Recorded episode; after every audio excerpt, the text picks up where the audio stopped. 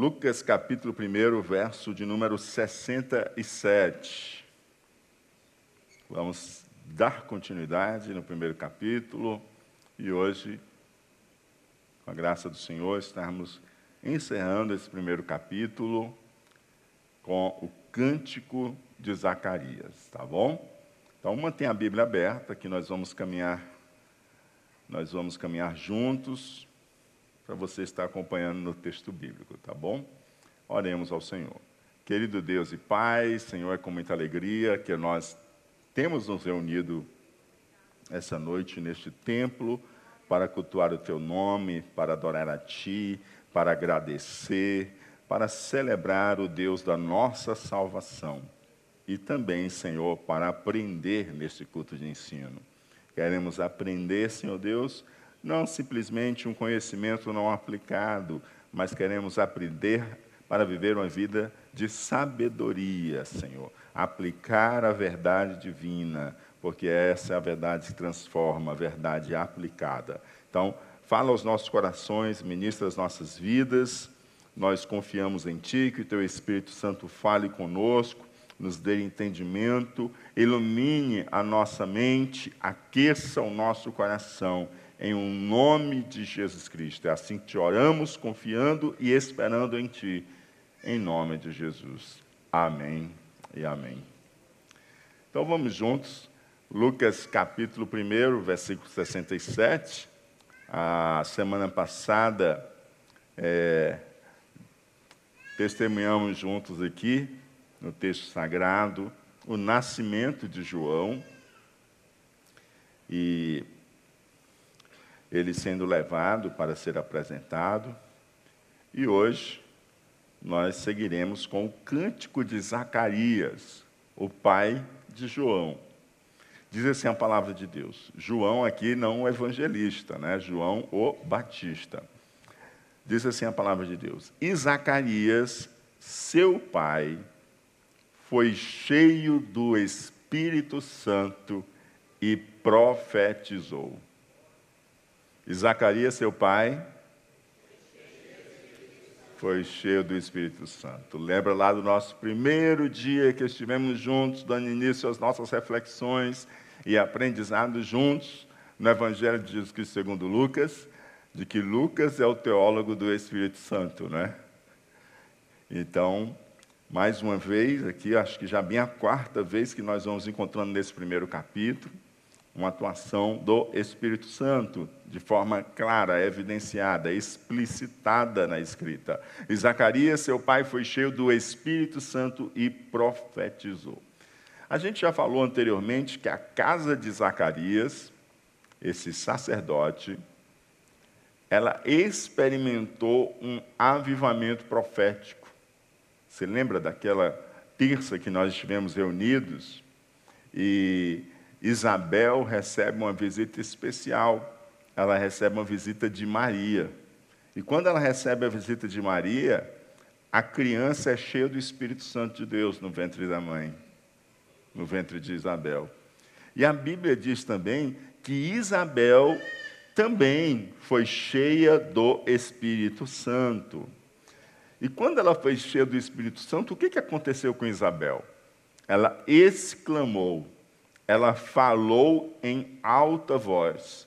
E ela começou a profetizar sobre a vida de Maria e sobre o pequeno que estava no ventre de Maria. Ela começa a profetizar. Então, ela é cheia do Espírito Santo de Deus e ela começa a profetizar. Agora, nós temos o marido de Isabel. Naquele momento, Isabel ainda estava esperando João. Agora nós temos Zacarias. O menino já nasceu.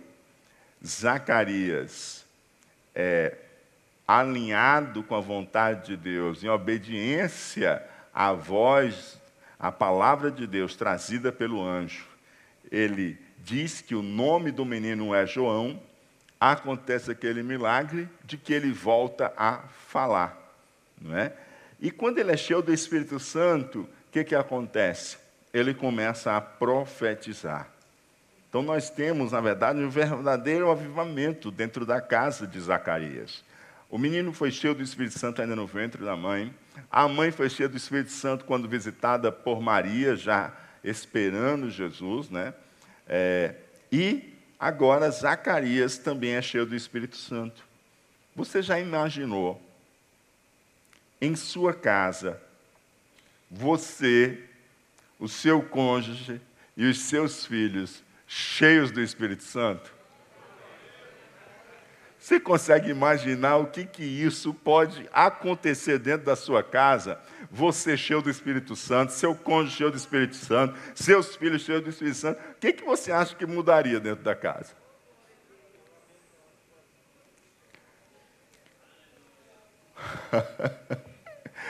Glória a Deus. Pois comece a dar lugar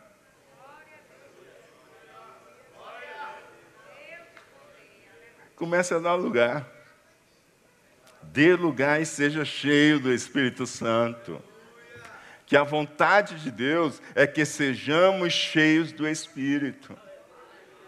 Aleluia. E aí a gente já aprendeu também que a profecia ela está diretamente relacionada à ação do Espírito Santo. Isso está muito claro no Antigo Testamento. Isso também está bem claro no Novo Testamento. Quando nós vimos Isabel encontrando-se com Maria, recebendo essa visita, e sendo cheia do Espírito Santo, ela começou a quê? A profetizar. Ela exclamou em alta voz e ela começou a profetizar. E o, o apóstolo Pedro, escrevendo a sua segunda carta, ele registra para a gente no capítulo 1, verso 21. Porque a profecia nunca foi produzida por vontade de homem algum, mas os homens santos de Deus falaram inspirados pelo Espírito Santo. A profecia verdadeira, ela vem da inspiração do Espírito Santo.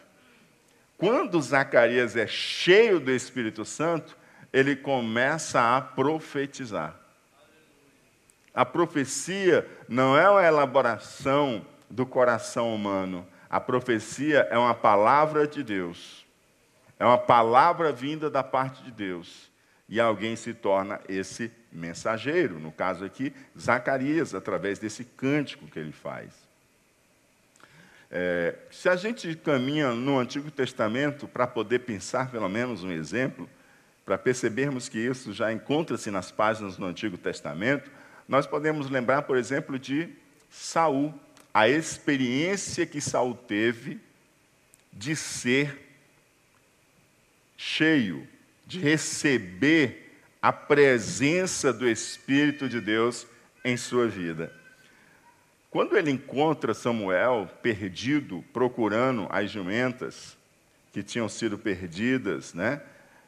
Samuel o encontra e diz que, na verdade, ele era o escolhido de Deus e, um, e vai ungir ele e tudo para ele ser rei de Israel. E Samuel diz o seguinte: Olha, você vai ter como sinal o seguinte. 1 Samuel 10, 5 a 6. Ele dá alguns sinais, e um dos sinais é esse, de que ele realmente era escolhido e que ele governaria sobre Israel. Então virás ao outeiro de Deus, onde está a guarnição dos filisteus. E há de ser que, entrando ali na cidade, encontrarás um rancho de profetas que descem do alto e trazem diante de si saltérios e tambores e flautas e harpas porque quem ama o Senhor também ama adorá-lo. Então, no rancho de profetas também tinha louvor e adoração com canções. Por isso, tantos instrumentos.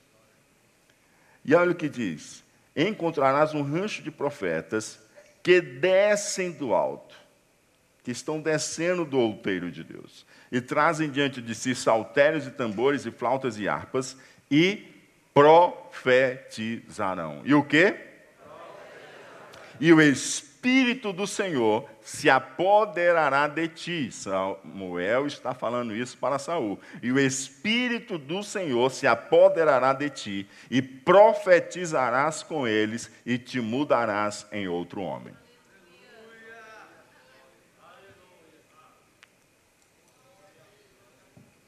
Porque quando o Espírito do Senhor se apodera da gente, o nosso velho eu não tem o que fazer. É o Espírito do Senhor que vai nos dirigir os nossos passos e nos mudar em um outro homem. E o que, que acontece com Saul? A palavra de Deus não falha, ele encontra, o Espírito do Senhor se apodera dele e ele começa a profetizar junto com aqueles profetas. Quando chegamos no Novo Testamento, nós temos algo muito especial que se chama o batismo no Espírito Santo.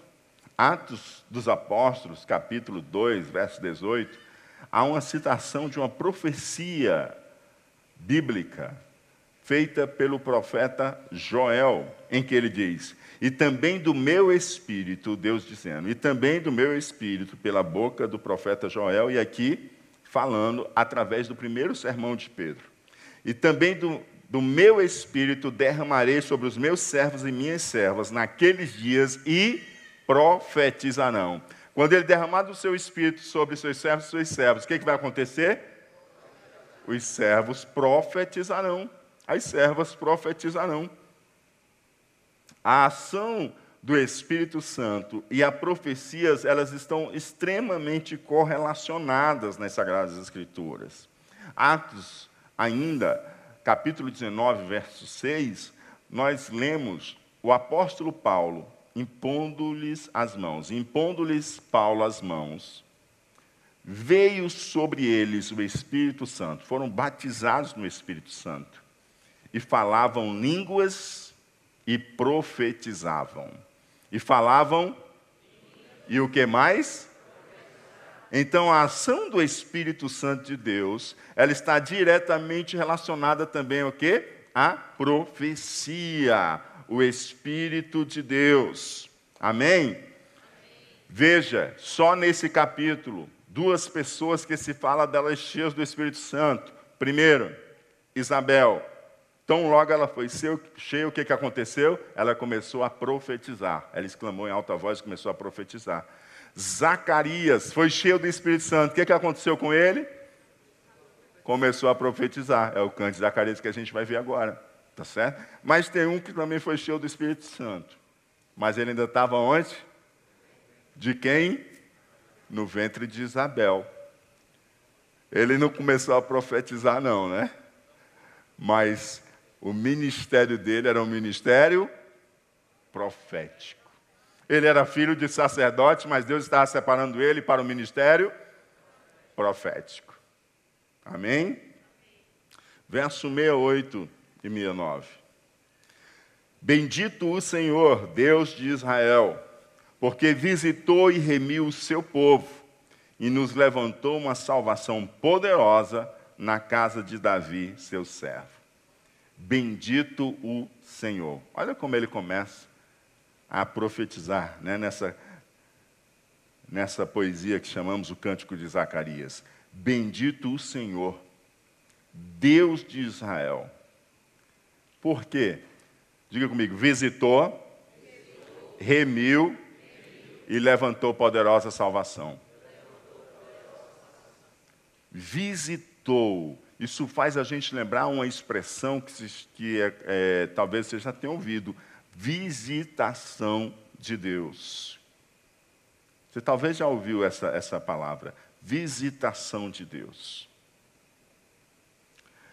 E aí é interessante a gente perceber que Deus está falando aqui, pela boca de Zacarias, algo que está para acontecer, mas ele fala o verbo no passado.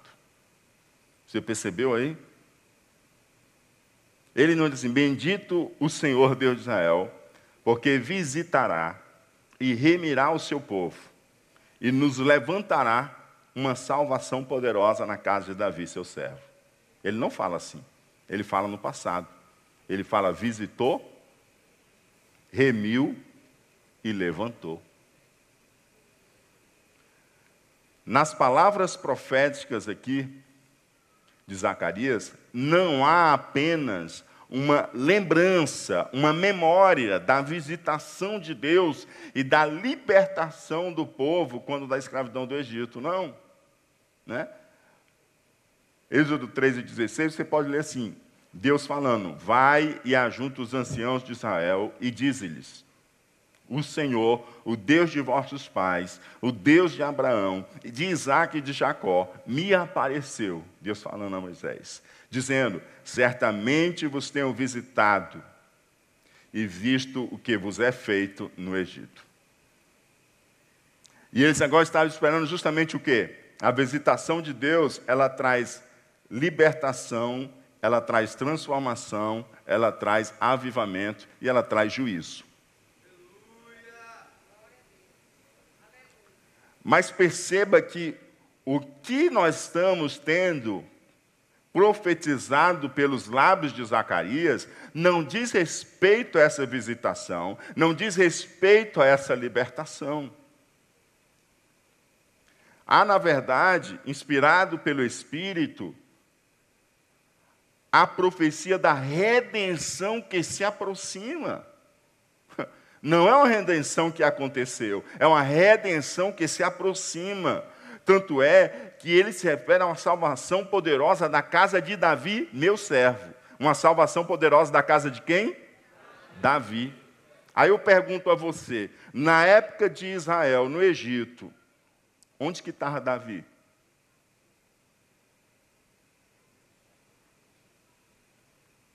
Onde estava Davi? Hã?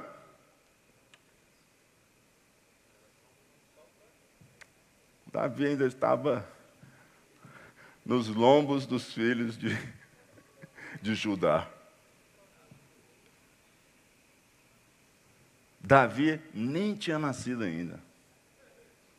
O povo vai sair do Egito, vai andar 40 anos no deserto, vai viver o tempo, vai tomar a terra da promessa, vai viver o tempo dos juízes, vai vir o primeiro rei Saul, para Davi aparecer para governar.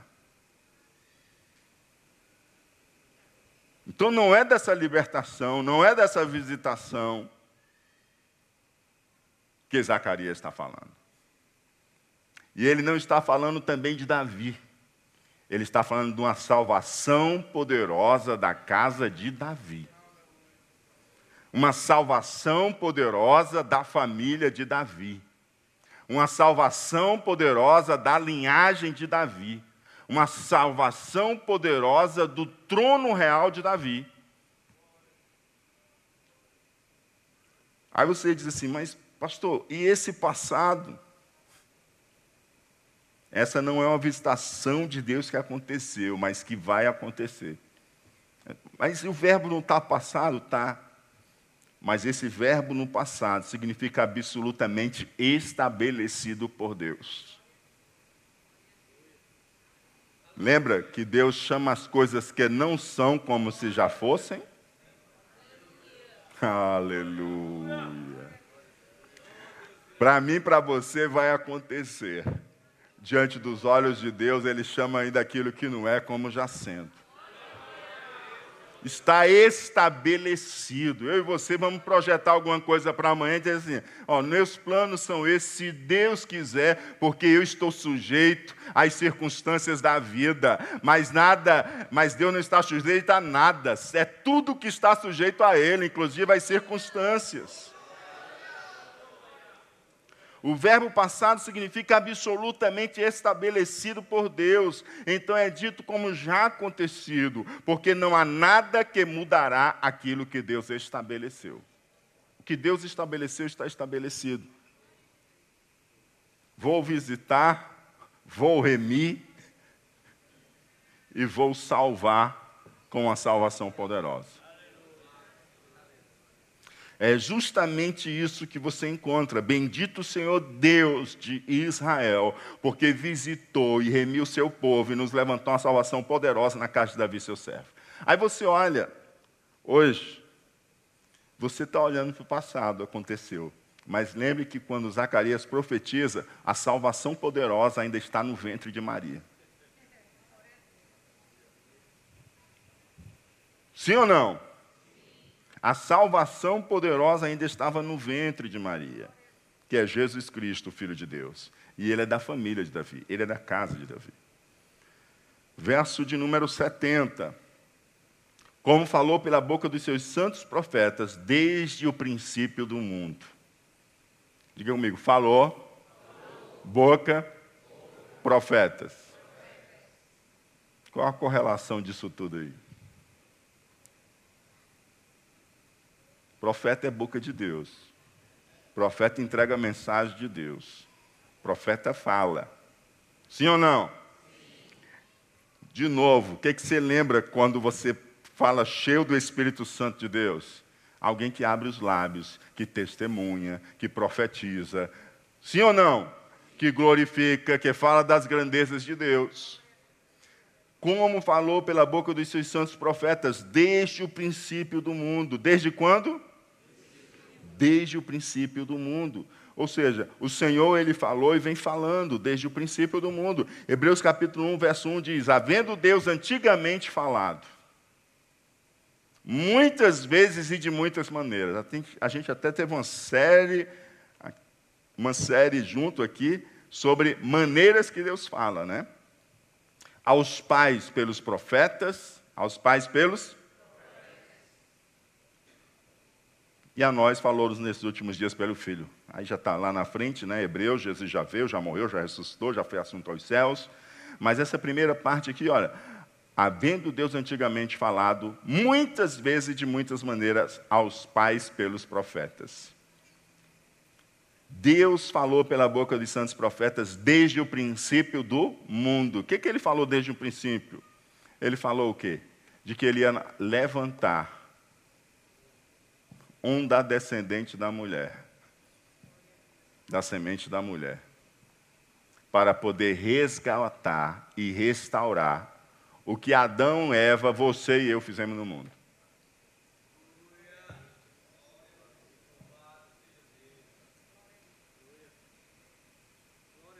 Não bote essa conta só nas costas de Adão e de Eva, não, porque eu e você já fizemos pior do que eles dois. Sim ou não?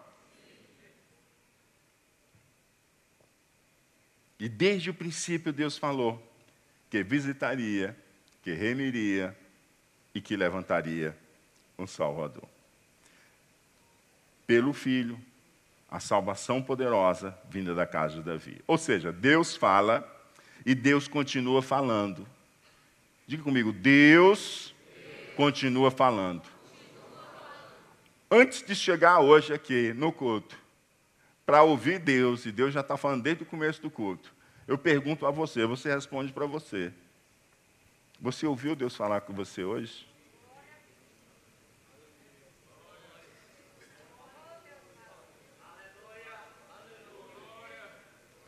Deus ele continua falando.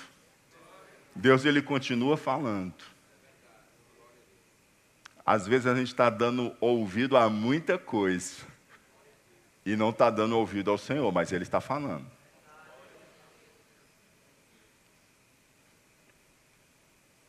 Jesus Cristo diz: Quem tem ouvidos para ouvir,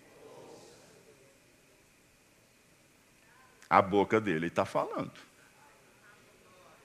Ela falou quando você acordou. Agora, eu não sei se você virou e já foi ver as redes sociais. Mas você levantou, o Senhor já está começando a ministrar o seu coração, se você estiver atento.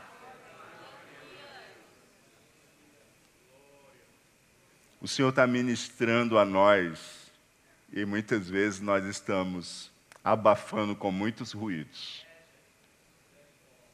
Mas a palavra de Deus para nós é aquilo que Jesus Cristo disse: quem tem ouvidos para ouvir, ouça.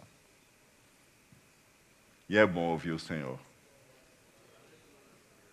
É muito bom ouvir o Senhor. Ele encoraja, ele corrige, ele repreende e ele instrui. Aleluia. 71 e 73. Para nos livrar dos nossos inimigos e das mãos de todos os que nos aborrecem, e para manifestar misericórdia a nossos pais, e para lembrar-se do seu santo concerto e do juramento que jurou a Abraão, nosso pai. Amém? Diga comigo, para nos livrar dos nossos inimigos e das mãos de todos que nos aborrecem. A história de Israel, ela realmente é uma história em que eles sempre estão cercados por inimigos. É uma história sempre cercada por inimigos. Até hoje, eles são cercados por inimigos. Quando a gente vai para Israel, tem, tem irmã assim, pastor, senhor tem coragem de ir? Por quê? Não, aquele lugar é um barril de pólvora. Porque está sempre cercado de inimigos, não é? Mas a vida do crente, você sabia que também é assim? Nós sempre estamos cercados de inimigos. E quem são os seus inimigos? O primeiro é você.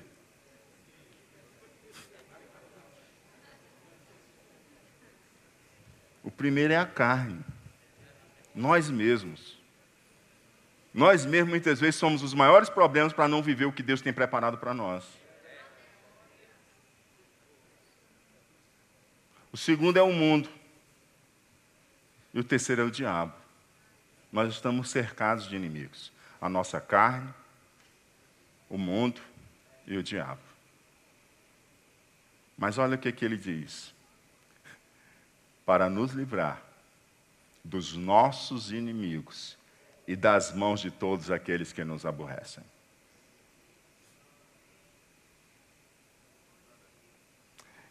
Salmo 106 e 10, e livrou-os da mão daquele que os aborrecia e remiu-os da mão do inimigo. Agora eu pergunto a você, o Senhor fez isso com você? O Senhor te tirou da boca do lobo? O Senhor matou o urso que veio contra você? Matou o leão gigante que se levantava contra você? E por que que você ainda quer se atribular com poucos aborrecimentos? Por que que às vezes você quer chamar de inimigo seu aquele que Deus colocou do seu lado para ele apresentar o rosto dele através da sua face? Porque os nossos principais inimigos, o Senhor já venceu por nós.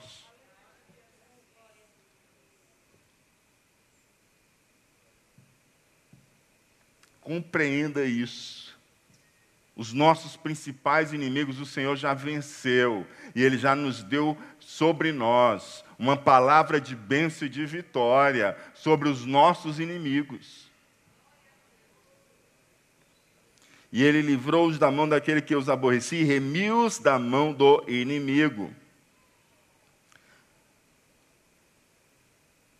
E para manifestar, para nos livrar dos nossos inimigos, das mãos de todos que nos aborrecem, para manifestar misericórdia a nossos pais, e para lembrar-se do seu santo concerto e do juramento que jurou Abraão, nosso pai, para manifestar misericórdia e para lembrar do santo concerto, da santa aliança e do, e do juramento que fez a Abraão. E qual foi? Gênesis 12, 3. E abençoarei os que te abençoarem. E amaldiçoarei. Quem está falando isso aqui não é Abraão. Escute bem, quem está falando isso não é Abraão. Quem está falando isso é Deus para Abraão. Você está entendendo?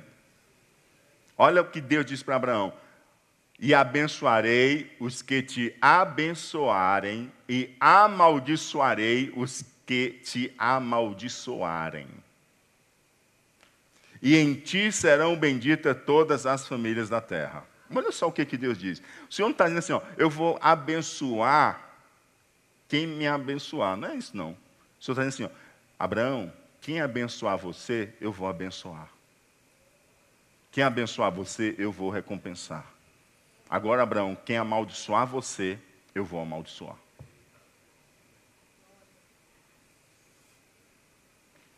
Agora eu entendo o seguinte: quem quiser abençoar Abraão, ele vai abençoar Abraão, sim ou não? Agora, quem quiser amaldiçoar, você sabe que ele não consegue. Por quê? Porque Abraão está guardado debaixo de uma promessa. E Abraão crê e caminha pelo caminho da obediência. Sim ou não? E aí faz você lembrar, lá na frente, os filhos de Abraão, quando eles sobem para Terra Santa, e aí contratam um profeta para amaldiçoar o povo de Deus. O que, que o profeta diz? Eu não consigo amaldiçoar esse povo. Mas o que, que acontece com o povo que pagou o profeta para amaldiçoar o povo de Deus? Foi amaldiçoado.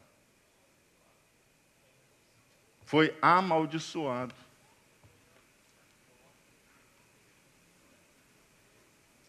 E aí o que, que o Senhor está dizendo agora pela boca de Zacarias? Olha, aquilo que eu falei lá para Abraão, eu estou hoje continuando diante de mim a aliança que eu fiz com ele. E eu disse para ele que nele seria bendita todas as famílias da terra. Pois está chegando. Eu levantei uma poderosa salvação da casa de Davi. Aleluia. Verso 74 e 75. De conceder-nos que, libertados das mãos de nossos inimigos, o servíssemos sem temor, em santidade e justiça perante Ele, todos os dias da nossa vida. É interessante a gente perceber isso. Olha só. Jesus Cristo, ele não veio apenas para nos salvar da condenação do pecado. Qual é a condenação do pecado? A morte. E a morte consequentemente, assim permanecendo, eterna. Então Jesus não veio para livrar você e eu apenas da condenação do pecado. Percebam, conceder-nos que, libertado das mãos de nossos inimigos, o servíssemos sem temor, em santidade e justiça perante Ele todos os dias da nossa vida. Mateus 1 e 21 diz: E ela dará à luz um filho, e lhe porás o nome de Jesus, porque ele salvará o seu povo de seus pecados. Ele salvará o seu povo de quê?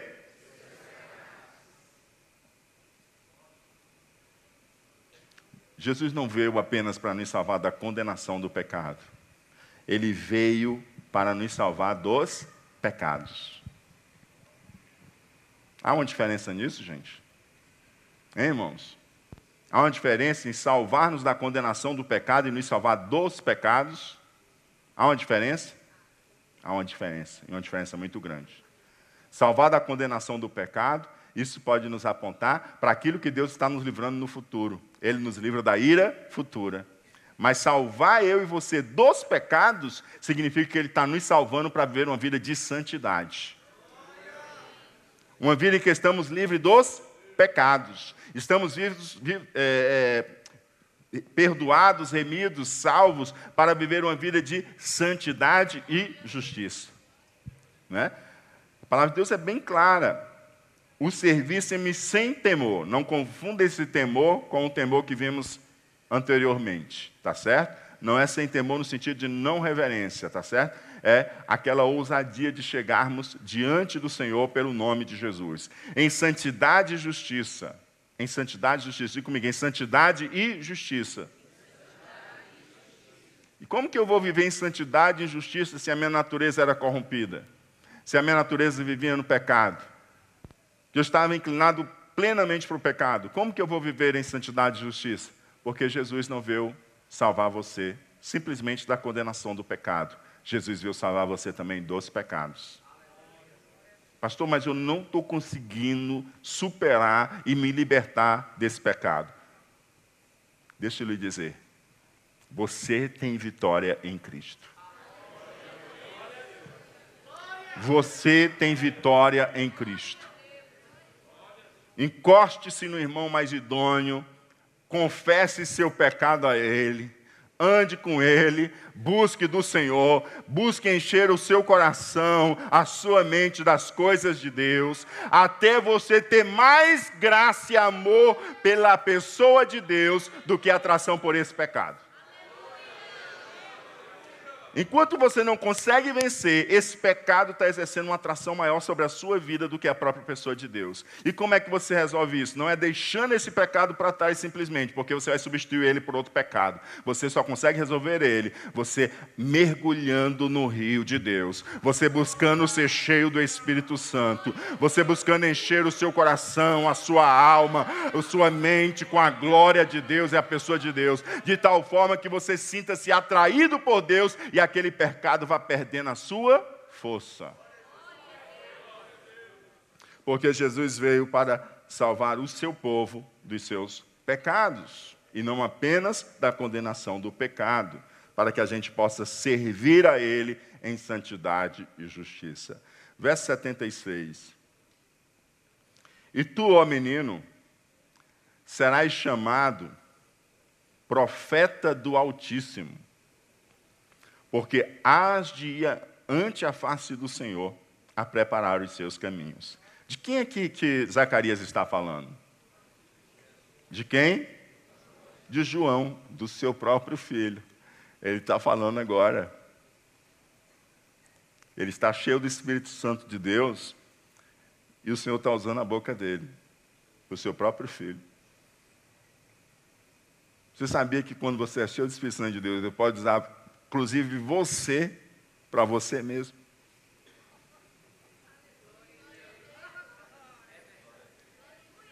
O Espírito Santo enche você e você começa a falar, e quando você dá fé, na verdade, aquela mensagem, ela está saindo pela sua boca, mas é para o seu próprio coração.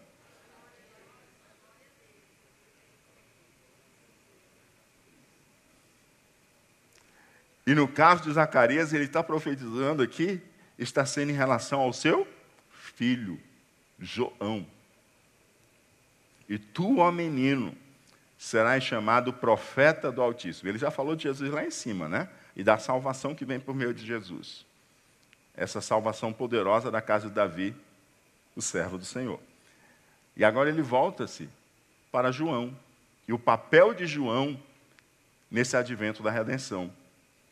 E tu, ó menino, serás chamado profeta do Altíssimo, porque hás de ir ante a face do Senhor. Ele vai na frente de quem? Do Senhor, Jesus.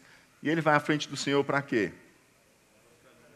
Para preparar os caminhos. Para preparar os caminhos para o Senhor.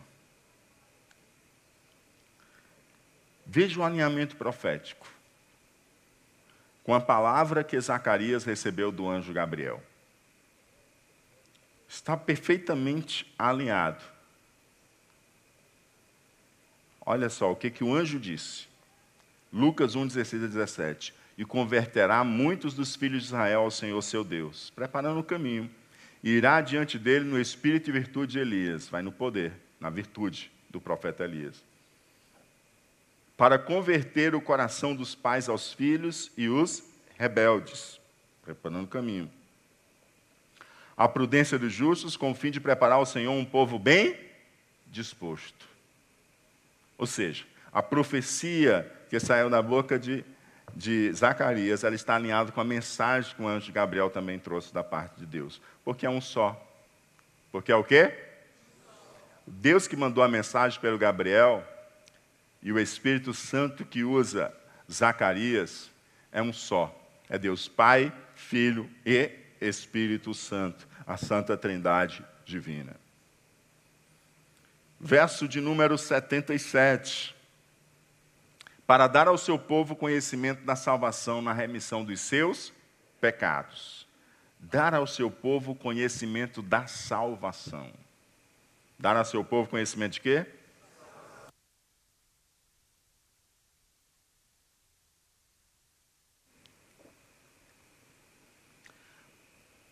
Sempre a gente tem muito cuidado com a palavra conhecimento, que a palavra conhecimento, muitas vezes, ela passa a ideia é, simplesmente do conhecer cognitivo. Né?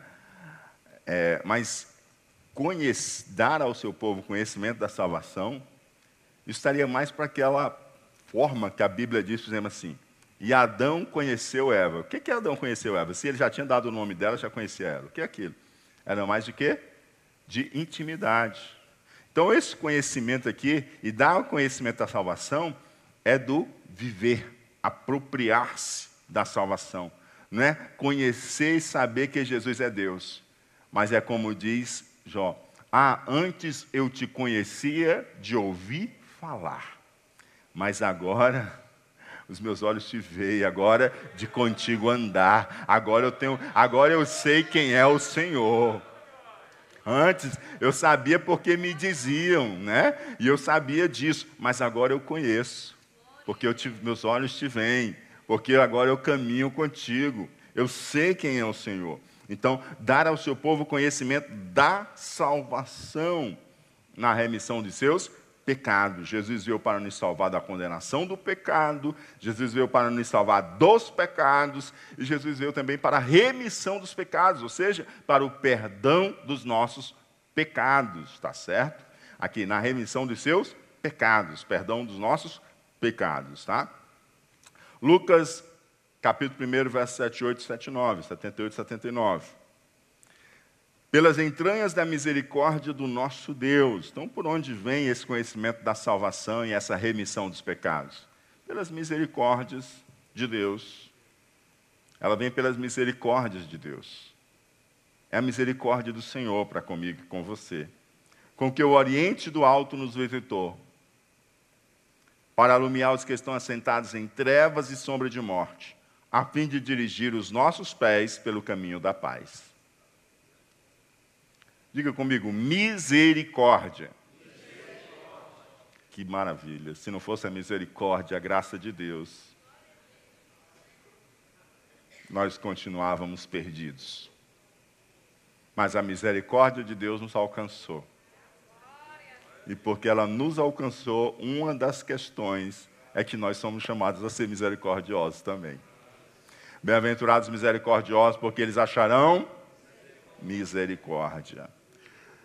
Então, é pelas entranhas da misericórdia que nós chegamos ao conhecimento da salvação e à remissão dos pecados. O Oriente do Alto nos visitou para alumiar os que estão assentados em trevas e sombras de morte. O que é Oriente, gente? O que é o Oriente? Você se acorda de manhã, você olha para o Oriente, o que, que você vê?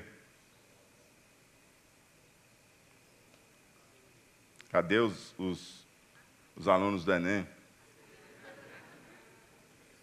Os pontos cardeais. Você acorda de manhã e se você olhar para o Oriente, o que, você vê? O sol, né? Se olhar para o Oriente, para o leste, né? Então você vê o quê? O sol. O Oriente do Alto nos visitou para alumiar os que estão assentados em trevas e sombra de morte. Isso faz lembrar aquilo que Jesus fala lá em Apocalipse 22, 16, eu, Jesus, enviei o meu anjo para vos testificar estas coisas nas igrejas. Eu sou a raiz e a geração de Davi. Eu sou o quê? Glória a Deus. Eu não vou entrar nessa questão aqui, não, mas você já viram que está relacionado à casa de Davi, né? Mas está mais além disso, né? Raiz. E resplandecente a estrela da manhã. E resplandecente o quê? Pois é justamente que eu quero chegar. Ele é, ele é a estrela da manhã. Ele é o sol da justiça. No meio das trevas, das sombras escuras, da noite tenebrosa, das noites difíceis, que se espera que nasça um novo dia. Quantos de nós já clamou pela chegada de um novo dia? Que marque o espaço de um tempo novo, que leve para trás angústias, tristezas, prisões, grilhões, aflições e tribulações. E nós queremos que aquela escuridão ela comece a ser dissipada pelo nascer do sol que começa a raiar e pintar um novo dia sobre as nossas vidas. E é isso que profeticamente ele está dizendo: que o Oriente do Alto nos visitou para alumiar os que estão assentados em trevas e sombra de morte, para nos tirar da aflição e dirigir os nossos caminhos pelos nossos pés pelos, pelo caminho da paz. Tirar-nos da sombra, da, das trevas, as trevas e sombra da morte, e nos trazer para um caminho de paz. Aleluia. E o sol da justiça, ele brilha. Aleluia. Justamente para assim fazê-lo. Jesus vem para nos tirar das regiões das trevas e sombra de morte e nos fazer trilhar por um caminho de paz. Quero deixar uma tarefa de casa para você. Quero convidar você a ler em casa, em família, o Salmo 107. Salmo 107. E verificar e identificar o que, que esse salmo tem a ver com essa profecia. Com que o Oriente do Alto, as entranhas da misericórdia do nosso Deus, com que o Oriente do Alto nos visitou, para iluminar os que estão assentados em trevas e sombra de morte, a fim de dirigir os nossos pés pelo caminho da paz especialmente se você estiver passando por momentos aflitivos em sua vida. Todos devem fazer esse momento de leitura. Mas você que está passando um momento aflitivo em sua vida, entenda como sendo uma resposta de Deus para você. Separe um tempo, leia Salmo 107 e escute Deus falar com você. Identifique o que, que tem a ver com a sua vida hoje e veja a ação, o caráter e a bondade de Deus. Amém?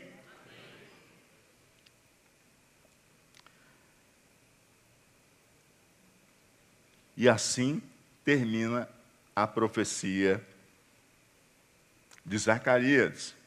Termina no caminho da paz. Termina onde? No caminho da paz. Porque a poderosa salvação da casa de Davi também é conhecido como Príncipe da Paz. Amém? E o capítulo encerra assim. E o menino, que menino? João, crescia e se robustecia em espírito, e esteve no deserto. Esteve no deserto até ao dia em que havia de mostrar-se a Israel. Até que dia? Até que dia? Até o dia dele ser manifesto, ser apresentado a Israel. Mas como assim, gente? Como assim? Deus separou, fez todo um preparo especial, mandou um anjo para avisar o nascimento do menino. No nascimento dele, Deus fez um milagre o pai voltou a falar. Aquilo se espalha por toda a região. Todo mundo quer saber qual o destino desse menino. Esse menino tem alguma coisa de Deus. A gente quer saber por que Deus mandou esse menino, porque esse menino é, é, tem alguma coisa diferente nele, tem uma unção diferente sobre a vida dele. Todo mundo quer saber. Mas o que, que a Bíblia diz? Que o menino crescia, o menino se robustecia no espírito, e ele esteve onde? Onde?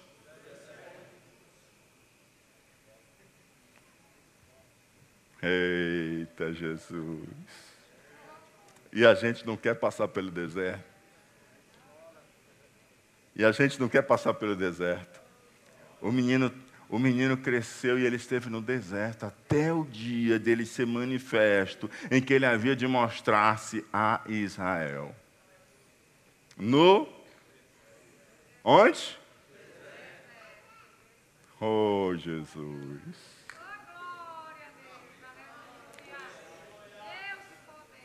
E esse deserto dele aqui não tem a ver com o pecado deles não ter crido na terra da promessa e ele não ter entrado, não. E tem que passar mais 38 no deserto, não. Esse deserto dele aqui, Deus está esperando o tempo de trazê-lo à manifestação, de apresentar a Israel e ele abrir o caminho para a chegada do Messias. Há coisas de Deus na sua vida que é para agora, mas há coisas que você vai estar no meio do deserto. E o sol vai queimar. E você vai procurar uma árvore com uma sombra e não vai achar. E você ainda vai dizer, mas Senhor, tu não me disseste que há um tempo de Deus manifestar. Há um tempo de Deus apresentar. Esse tempo faz parte do projeto de Deus e não do seu e do meu projeto. Mas esse é um tempo que Deus está preparando o profeta. O profeta é filho de sacerdote, mas há um preparar de Deus também. Ele tem preparo dentro de casa com seu pai e sua mãe, mas ele tem um preparo também com Deus no meio do deserto.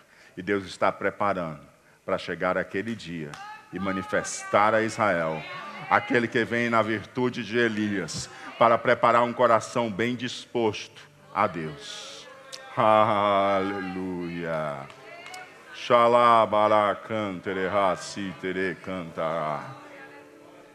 Você vai ler o Salmo 107. E eu não sei se você está no meio de um deserto, mas eu sei o seguinte: que você vai olhar para o Salmo 107 e vai entender que há um Deus nos céus que não está alheio ao que você está passando. E que você seja cheio do Espírito Santo e cheia do Espírito Santo de Deus. Aleluia! E o Senhor possa, ao tempo certo, fazer raiar um dia novo, aleluia. Fazer raiar um dia novo, aleluia. Dissipando as escuridões, porque o Senhor nosso Deus nos livra de todas as tribulações. Aleluia. Fique em pé em nome de Jesus. Oh, aleluia. Glória a Deus.